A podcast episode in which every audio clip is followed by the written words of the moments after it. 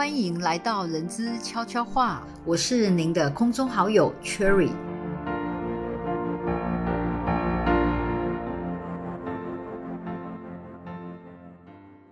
随着农历年呢即将到来，意味着不少企业在年后呢可能要面临大波的离职潮了。重新呢进入招募的一个流程，那人才也是企业呢最重要的资产哈。那么正在收听的您，是否有想过有没有什么方法是可以在面试前就先筛选出应征者是否适合公司，或是可以辨别且避开具备危险特质的应征者？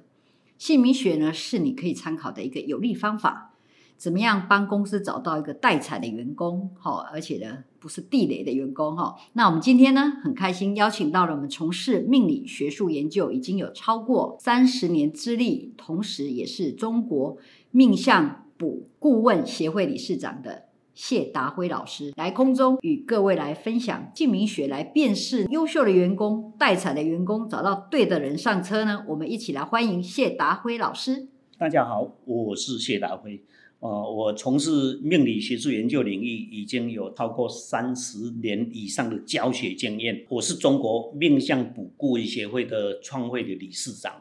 在二十多年前，我创了这个会啊，当初我特别把它起名为命相卜，也就是这个这三个部也是我比较专精的部分，对于命理啦。面相啦、紫微斗数啦、八字啦、姓名学啦、风水啦、卜卦啦，还有我的寿顺论文写的就是八字，寿顺论文我写易经跟风水的这些领域，呃，可见这一部分啊，就是我琢磨非常久的哦，也算是蛮专精的一个部分。好的，那我们呢，在老师在命理的领域上呢，有非常丰富的经验哈。那我们今天要跟老师呢，好好来聊一聊这个姓名学呢。想请问老师，就是说，简单可以跟我们说明解析一下呢，是要怎么样来看，如何来分析这个姓名呢？一个一个名字哈，它对于我们人的影响度大约只有三到五个 percent 哦，不是非常高，但是它会扮演少数的重要关键角色。当你的命运属于在这个临界点的时候，可能好的名字帮你过关，不好的名字马上就把你踢下来了。那一个名字的判断的话，那我们分成几个部分哈。第一个，我们会先从数年来来作为判断的标准，也就是说，按照南宋的时候有一个叫做蔡九峰，蔡九峰他先生创出的一个九九八十一式的这个姓名学的这个基本概论哈。那现在一直大家一直沿沿用到现在。后来，这个九九八十一数的姓名学被日本的熊骑士拿去用了，结果他们做的发挥都比我们更好。名字的好坏要先从数年，哈，就九九八十一数的数年里面变成它的一个格局。那这个格局呢，分为分为天格、人格、地格、总格、外格这五个格，其中呢，就是以人格作为它的判断的依据点。这里边又会关系到五行的相生相克的问题，来看它的格局的好坏有没有说严重的冲克。尤其我们在公司招募员工的时候，比较 care 的就是属于这个有冲克的，比如说像六冲数那个都是要要小心，因为这个会变成一个地雷的员工哈，这个要特别注意。那第二个部分的话，先有了这个三才五格数年以后，再来就是要判断。这个人的八字跟他的这个名字里面之间的好坏用字的关系，将这两个系统把它结合起来的话，将会是我们应用于招募官人事或公司企业里面的人事的调整非常重要的一个依据。但是我强调，名字不是绝对性，它是属于。呃，三到五趴的影响度，但这三到五趴已经足够影响一个人的成败了。哇，听老师讲，这一个姓名真的影响蛮大的哈。那像我们呢，有时候会在新闻看到啊，就是同仁呢可能会跟同事呢或主管呢起争执，好啊，有时候呢可能会演到呢不可收拾的地步哈。那这种情况下呢？老师有没有办法说，可能透过这个姓名学来做人格特质的预测分析呢？当然这是可以的哈，因为姓名里面有刚提到有五格，以这个人格作为它的重心点，然后分析到其他的五格之间的深深刻的部分。那我们来举一个例子好了，二零一三年的时候，如果大家都还有印象的话，曾经发生过一个叫做“妈妈嘴”的咖啡店的命案。我想大家应该都听过，这是一个刑事案件。那被害人是台湾的一个富商，叫做陈进福，啊，还有他的老婆。那凶手就是咖啡店的这个女店长谢依涵。那当时这个妈妈嘴咖啡店负责人哈，女性的那个老板，因为员工谢依涵嘛，犯下了这个双尸命案，那遭到判决要赔偿死者这个家属三百六十八万哦。因为他要负担赔偿的责任。你看，从这个案例里面，我们可以看出，当时哈这个老板能够做好隐性的管理，我相信他也不会惹来这一个问题了。但是问题来了，他怎么会知道员工谢依涵是这样？所以我们就可以透过他的这个名字哦，比如说来看一下哈，陈进福好了，我们先从他的名字，他为什么会遭到凶杀？他的这个人格啦、天格、地格这五格里面，我们看出他的天格。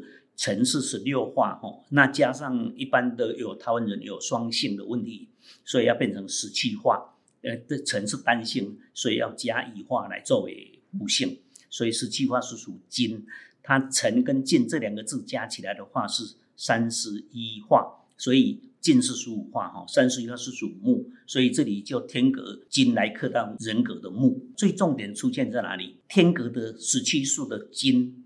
跟地格就是进跟福这两个字的结合，二十九字两个相差刚好十二次，这个叫做换到六冲数哦。六冲是，我看到这样的名字，我都会先打一个大问号。哎，仔细思思考，会不会给你带来问题了？也是一个地理性的员工。虽然这个陈进如富商很多很不错，但是六冲的话，我都把它叫做死亡。意外严重的一种冲克的形态，在他名字里面就藏了一种隐性的一种危机。然后再看张翠萍呢，张是弓长张，翠是翡翠的翠，萍是萍水相逢的萍。那他的天格是十二画，人格是二十五画，地格是二十八画。那这里面明显出现的地格的二十八画，也是一个大凶数啊。二十八画代表的是什么？凶难事、死亡事。自杀式、英雄式，这个所有的姓名里面啊，很多名姓名学的老师看到呢，名来都有几在背熟的哈，都会跟你警告啊，夷陵汉地啊，不如改名为要啊。所以这个张翠萍，她的名字本身也含了丧难数存在哈，这也是一个隐藏性的危机。然后他的地格二十八数的金跟人格的十二数的木又是金克木，也这也是一个天地相克的一个现象。也不好，人格的土跟总格的三十九数的水又是土水相克，哎，这个也是蛮糟糕。所以张翠萍这个本来都 OK，但是在名字里面，如果刚好遇到这个天雷勾动地火了，诶，在某一个时机场合之下，可能马上就有危机的发生。再来看看这个谢依涵哈，谢是谢谢你的谢了哈，也就是谢大辉的谢了。再来一的话，就是人字旁小鸟依人的依。那寒是三点水包含的寒，那这个谢的话是十七化，所以加一人格是天格的四十八数，那一的话是八画。对，性加上八画是二十五画，就是他人格的数理。对，寒的话是十二画，地格的是一加寒，两数相加是二十画。他的名字又出现了二十画了，二十画叫朱砂数、英雄数、商人数及所有的凶里面全部包含在内。好，第一个这是他的名字的现象。第二个呢，人格的土克地格的水，那又是土水相克，名字里面出现的。土水相克，金木相克，水火相克，这个都是属于非常糟糕的一个数理，代表说一生变动，或者是有冲突性的事情会发生。然后再来看呢，它的这个自杀数呢，以后再来就是人格数的二十五数跟总格数的三十七数，又是差了一个六冲数了。哈，第一组六冲，第二组六冲出现在哪里？人格的土跟外格的火，四十三。人格是二十五画，又是查出出现了一个六冲，所以谢依涵的名字里面除了一个助杀数、上任数以外，还有最恐怖的六冲数。因为在这种情形下，可能他会一时之间输掉了一些判断，马上就动念以后，为了某一些利得，可能就发生了这些杀人的异常的案件，多么恐怖啊！所以公司一定要做好隐性管理，不要在第一步。吸引员工哈，在招聘员工进来的时候，就让公司埋下了这样的一个地雷。听老师这样讲，这个姓名哈，这个真的很重要诶。要看这个名字该怎么看哦，这个帮公司是不是带来灾难或者是带财，真的天壤之别哈。那是不是可以请问老师说，开始我们在看他履历的时候，先去避开了这些地雷的求职者呢？那 HR 怎么样去判断呢？所以这一个第一步就是要先把名字做一个分析。但名字的话，这个是蛮专业的，虽然专业啦，但是我个人因为教八字啦、教命理啦这些东西，我教了三十多年的经验，所以我自己蛮懂得，不懂的人到底问题在哪里，所以我就用最简单的方式，马上来跟所有的朋友们打通任督二脉。尤其我针对的是两种人，第一种人叫什么？HR 的主管人员。因为他帮公司要排除所有地理性的东西，先排除在外，所以一起耳的人员不能不学这一块，花几个钟头的时间，你就能够把这个呃隐性的管理把它给做好。那第二个是谁？老板，老板你要懂哦。任何一个人到你公司来应征的时候，履历表上面一定要写他的名字，否则你不会去用他嘛。所以名字就是我们很非常重要，也是非常简洁、非常针对这个。员工能不能用的第一关的把手的东西？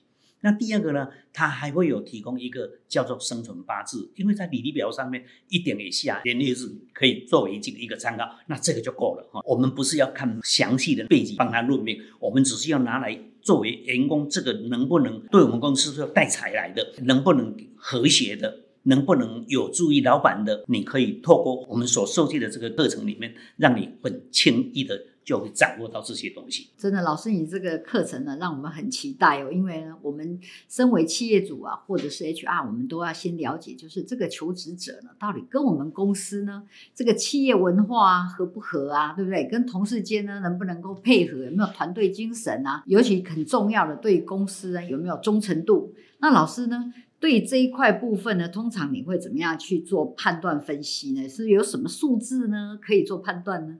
当然，最重要的第一个，我刚提到说是树龄的部分了。那名字的笔画计算是姓名学最基础的东西。当有一些姓姓名流派的人认为说姓名的笔画不准哈，因为笔画。没有一定的规格，但是错误了。笔画是有绝对的、很严谨的自己的一套计算的标准。那刚刚提到说有一些流派是不计算这个，是因为他们本身不是中文系出身的，所以对中国的文字他没有那么的清楚。康熙年间就编了一套书，叫做《康熙注典》，当时发动了全中国的精英人才，按照这些文字学的发展过程去编造出来的。所以，我们现在在讲姓名学的这些树林的时候，都会以《康熙注典》里面的标准来作为起色。它的第一个就是，呃，每一个字一定有它的部首，部首以外，再来要实际书写笔画。比如说像草字头的，它在部首里面算六画。那一般我们书写只有看起来就有四画，所以如果它是部首的时候，就必须要回归到六画来作为计算的标准。部首以外，就按照一般书写的文字上来计算就好。这一套是非常严谨的一个动作。那我设计的这个课程里面，就专门来教各位用最短的时间如何把中国的文字能够猜得一清二楚。所以这一部分。不用担忧，看我的就可以了。哇，太棒了！听到老师讲这么多哈，这个内容呢，真的想要企业呢，真的想避开了这个地雷员工，那又要找到呢代财这个员工的方法呢？其实对 HR 来讲呢，在新的一年的这个招募上面呢，一定是如虎添翼哈，更有把握呢找到对的人上车。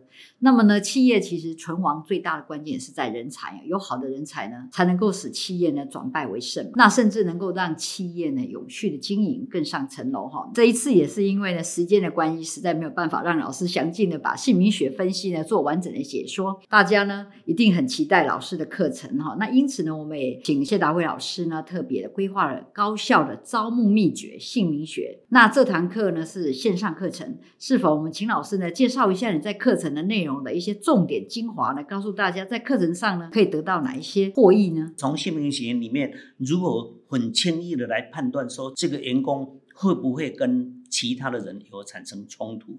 这个名字里面也非常容易看得出来。比如像我刚提到的姓名里面有这种六冲的人，就要特别注意哦。然后再从名字里面让你很轻易的，如果一眼看穿这个员工是带财的，这个员工对于你目前要聘任的这个工作的适任度，从这里面也可以看出。他的情况哦，再来跟啊主管的契合度，还有员工本身的这个 loyalty 哦，他的忠诚度。我们常讲一句话，姓名两三字啊，吉凶一辈子啊，所以你不能不慎重。所以在这个课程，我会设计一个教你如何为自己起一个好的名字。那你做的是业务型，你起了一个硬邦邦的名字，跟业务也会搭不起来啊。尤其名字里面有所谓的姓名六种忌讳的。比如说，忌同音、忌同调、地同音，哈，既同音啊，那这些都是属于六 G 其中的几个。那如果在六 G 里面你有换的话，这个名字可能就 no good。以后的课程里面，我会把这个姓名的六 G 直接就告诉你如何给自己找一个好的名字。老师，你这堂课还可以为自己来改名字？当然，哇，太棒了！那还可以帮企业来做判断工作的适任性。相信在经过老师呢这么仔细的说明之后呢，这个课程设计呢。一定能够帮助很多的企业主、主管或者是人资人员呢，做出最适合的选材判断。谢谢大家今天的收听，期待与大家再次空中相见哦！谢谢各位，拜拜。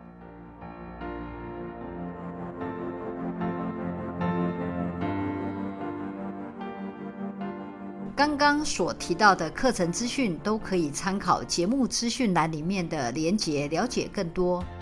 感谢您的收听。期待下一次的悄悄话时间哦。